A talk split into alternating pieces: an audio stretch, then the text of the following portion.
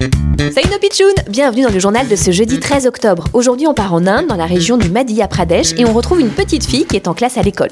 Bonjour les pétounes Bonjour petite indienne, dis donc tu as l'air super contente toi, qu'est-ce qui se passe C'est à cause de mon cartable, il est très marrant, il fait beaucoup rigoler moi.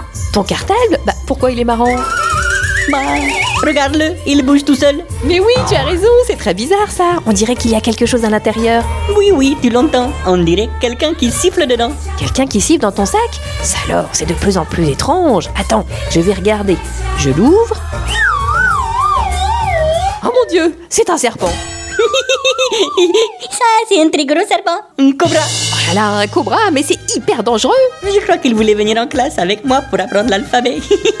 Un cobra qui se faufile dans le cartable d'une petite écolière pour pouvoir aller à l'école, ça c'est vraiment une info bizarre, drôle, insolite. Mais 100%, vrai, vrai, vrai, vrai, vrai.